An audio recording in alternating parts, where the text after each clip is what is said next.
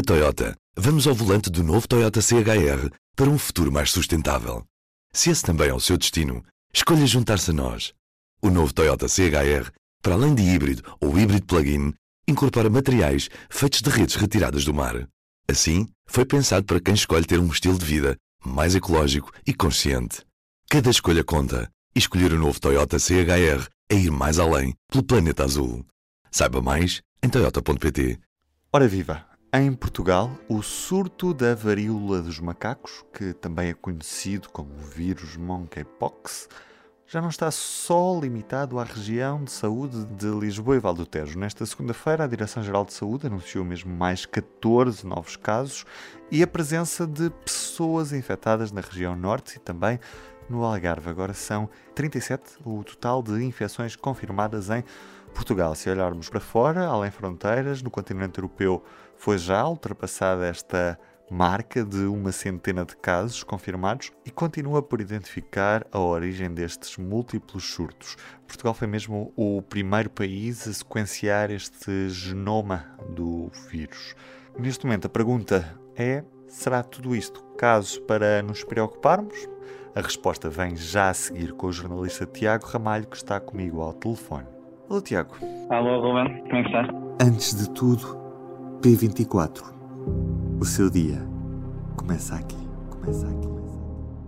Esta doença é, é nova ou já a conhecíamos há mais tempo? Nós já conhecíamos esta, esta doença há mais tempo. Na, na verdade, esta doença, para, para facilitar, é, é uma espécie de primo da, da varíola humana que, que, que erradicámos uh, em todo o mundo em 1980 e já a conhecíamos há mais tempo. A diferença é que este vírus é, é um vírus que é endémico nas florestas da África Ocidental e Central e, ao contrário da varíola humana, a varíola dos macacos tem como hospedeiro os primatas não humanos e também os roedores, enquanto a varíola humana naturalmente tinha como hospedeiros, digamos assim, uh, os humanos. E, e, e, agora neste último, nesta última semana, nestes últimos dias, o que nós temos visto é que existiu uma série de surtos em vários países, uh, praticamente em simultâneo, uh, que neste momento já, já elevaram para mais de 150 os casos de, de vírus da varíola dos macacos em países em que,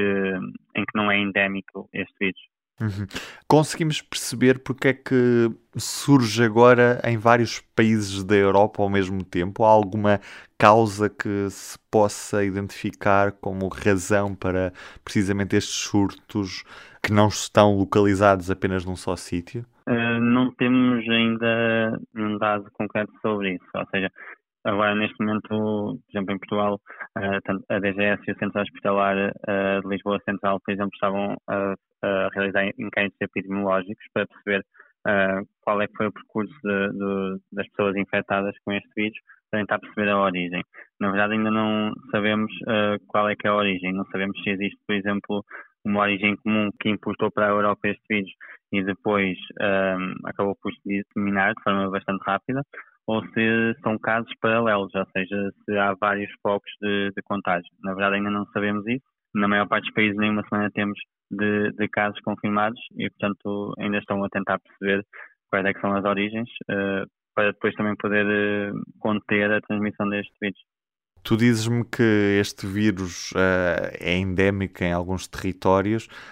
Uhum. Como perigosa, uh, já sabemos que esta varíola dos macacos é, também com base nessa experiência desse, desses territórios, ou uh, apesar de todo este alarido nesta fase, o vírus não é assim tão perigoso como, como possa parecer? Existem, um, tal, tal, como noutros vírus, existem variantes. Neste caso, nós temos duas variantes principais, a da África Ocidental e a da Bacia do Congo.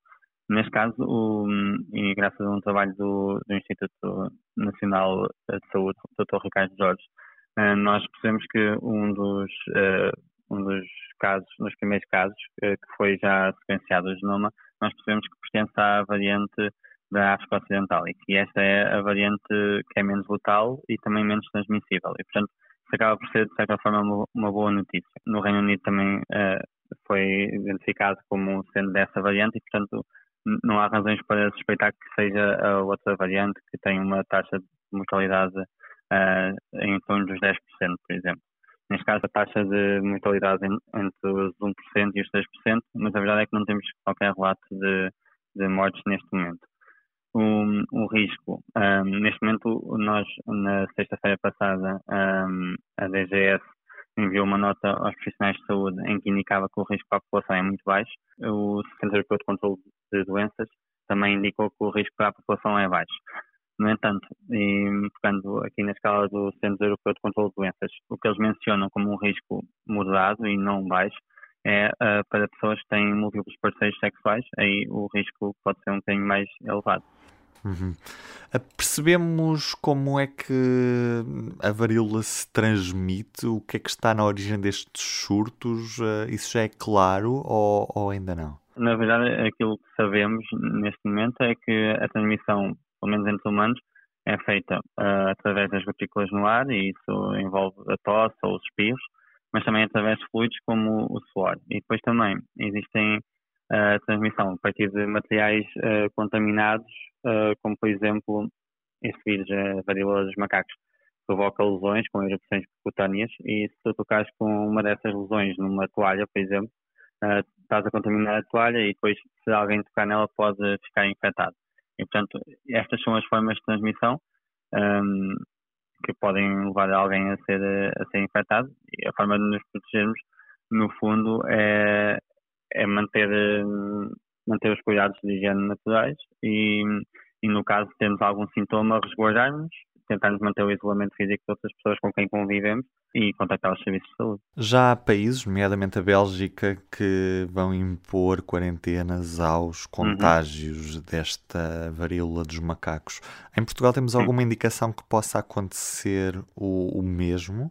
Não, o, que nós temos neste momento é uma recomendação feita pela Diretora-Geral da Saúde, Graça Freitas, uma recomendação de isolamento físico para todos os infectados e para também para os casos suspeitos. Ou seja, quem estiver doente ou estiver estado em contato com o doente, manter o isolamento físico uh, e não contactar com, com outras pessoas, uh, pelo menos até um, despistar de certa forma do vírus. Uh, existem outras estratégias de prevenção que também têm vindo a ser mencionadas nestes últimos dias, por exemplo, a questão da vacinação é, é uma das que tem sido mencionada praticamente todos os dias.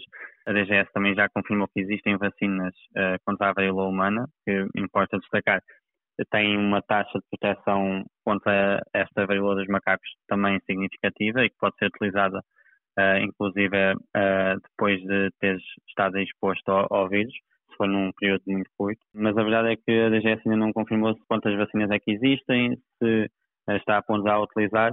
Neste momento, a única coisa que sabemos da parte da DGS é que está a ser estudada quer a vacinação, quer outras medidas de prevenção e neste momento a única recomendação que existe é de manutenção do isolamento físico e em caso de sintomas contactar as autoridades de saúde e não contactar com, com ninguém durante esse período. Uhum.